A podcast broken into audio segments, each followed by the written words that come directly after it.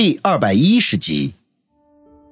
雪飞，留下来吧，我想搂着你睡，什么都不做，只是搂着。林雪飞并没有点头答应，而是弯腰将鞋子脱掉，翻身坐到了床里面。见王宇还傻乎乎的站在床边，扑哧一下笑出声来：“笨蛋，难道你想就这样站到天亮吗？老段可是说了，以防万一，我们明天天不亮就要走。”王宇这才回过神来。尴尬的一笑，脱掉鞋子也爬上了床。王宇，还记得那次在小土屋的情景吗？你就那样抱着我吧。林雪飞拖过一只枕头躺下，给了王宇一个波澜起伏的背影。他的声音细如文语。王宇怦然心动，缓缓地躺在林雪飞的身后，轻轻地将她拥入怀中。脑海里不期然的就回想起了那个雨后早晨的情景。于是他忍不住低声的问道：“雪飞，我一直有个问题很好奇。什么问题？我问了你可不许生气啊。”王宇要先打打预防针。神神秘秘的，到底什么问题？林雪飞不耐烦的说。王宇犹豫了一下，将嘴凑到林雪飞的耳边，轻轻的说道：“我就是好奇，你在娱乐圈混了这么久，难道一点男女的事情也不懂吗？”在小土屋的那天早晨，你可是……林雪飞没有料到王宇会问出这样的问题，顿时羞涩万分，说了一句“要死了”，就赶紧捂住了脸。王宇在背后看他，只见耳根和脖子都红了起来，心中暗暗好笑。其实他后面还有一个更大的疑问，那就是子双对男女的事情似乎很迷恋。不过他显然不是完全懂得是怎么一回事要不然以子双的大胆妄为，他们早就告别处男处女的生涯了。林雪飞说自幼和子双一起长大，肯定知道一二。不过此时此刻，他是无论如何也问不出口了。他这边脑海里胡思乱想着，没料到羞涩万分的林雪飞却忽然轻声的说道。我们从小就在家族里长大，就算是上课学习，也都是由家族内部的专职讲师负责。我们没有平常孩子的学生时代，没有什么童年乐趣，甚至对早恋、初恋，也都是道听途说。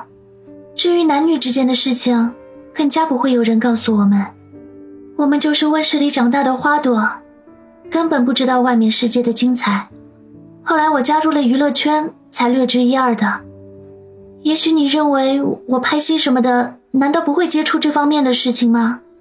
说出来你或许不相信，我唱的每一首歌曲，接拍的每一个剧本，都必须经过家族的同意才可以。曾经有一个导演想要我演一个尺度比较大的戏，可是第二天他就消失不见了。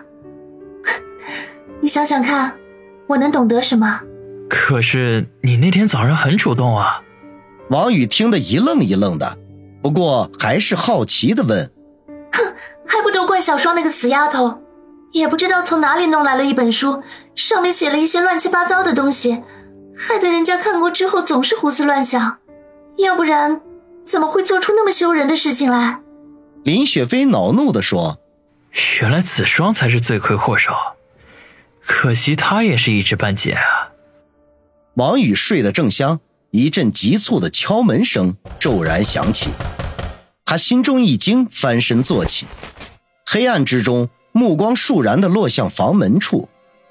睡在身边的林雪飞也同样被惊醒了过来，刚要张嘴问是怎么回事，王宇却第一时间捂住了他的嘴巴，做了一个噤声的手势。林雪飞惊恐的睁大眼睛，用力的点点头。王宇这才将手放开。悄无声息的将床边的鞋子拿起，屏住呼吸将鞋穿好。砰砰砰，又是接连三下敲门声。王宇转头对林雪飞低声说道：“不要发出声音，下床把鞋穿好。”林雪飞嗯了一声，紧张的看着王宇。王宇深吸一口气，轻轻一跃，双脚落地，然后蹑手蹑脚地走到门口，将耳朵贴在门板上，仔细倾听。门外也没有任何的声音，他的心顿时提到了嗓子眼。如果是老段过来敲门，绝对不会这么用力，而且肯定会发出声音或者表明身份。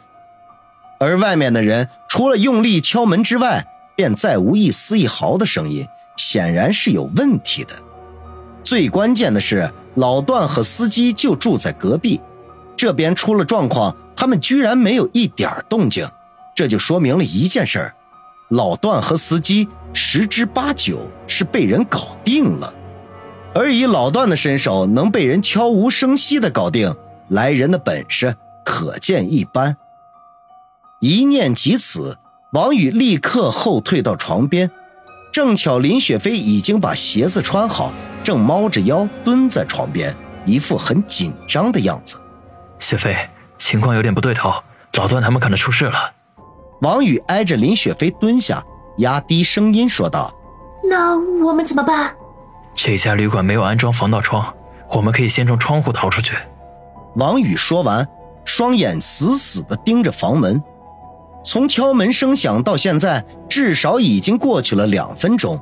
外面的人随时随地都有可能失去耐性，一旦破门而入，他和林雪飞将瞬间置于危险当中。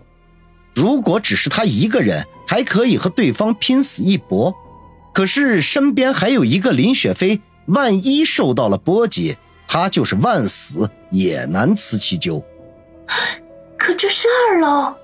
林雪飞吃惊地说道：“我知道，不过每个窗子下面都有空调机，我们只要借助空调机到一楼的窗口就可以跳下去了。”可是，林雪飞担心的向窗户看了一眼。就在这时，房门被什么东西狠狠撞了一下，门板发出破裂的声音。好在足够结实，并未立刻破开。不能等了，马上行动！王宇大吃一惊，来不及多想。拉着林雪飞的胳膊，两步就冲到了窗口，探头朝外面看了一眼，和他想的一样，窗台下方一米多的地方果然装着一台空调机，宽度不到五十公分，不过足够一个人落脚的了。雪飞，爬出去！王宇一推林雪飞，林雪飞摇头说道：“我害怕，不想死就爬出去，不会有事的。”王宇紧张地看向门口，他话音刚落，又是砰的一声响。林雪飞被吓了一跳，惊慌失措地爬上床台。不过可能是惊吓过度的缘故，双腿无论如何也使不出一点力气来，硬是跨不过去窗台。王宇见状，双手托起他的屁股，发力一送，林雪飞惊呼一声，整个人都翻出了窗子。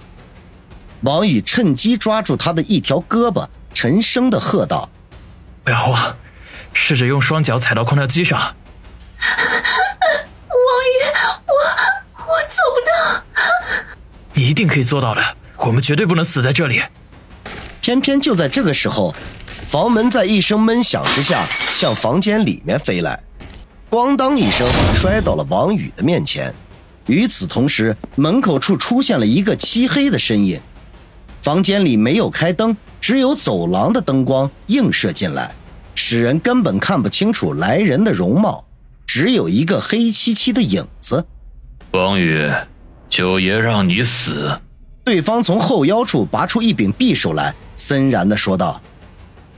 王宇缓缓地松开了林雪飞的胳膊，悄无声息地在他手背上拍了拍，然后冷冷地看着门口的来人，一言不发。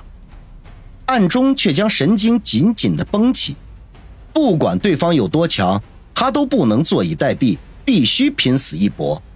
你是要自我了断，还是我来帮你？对方有恃无恐，冷冷的说道。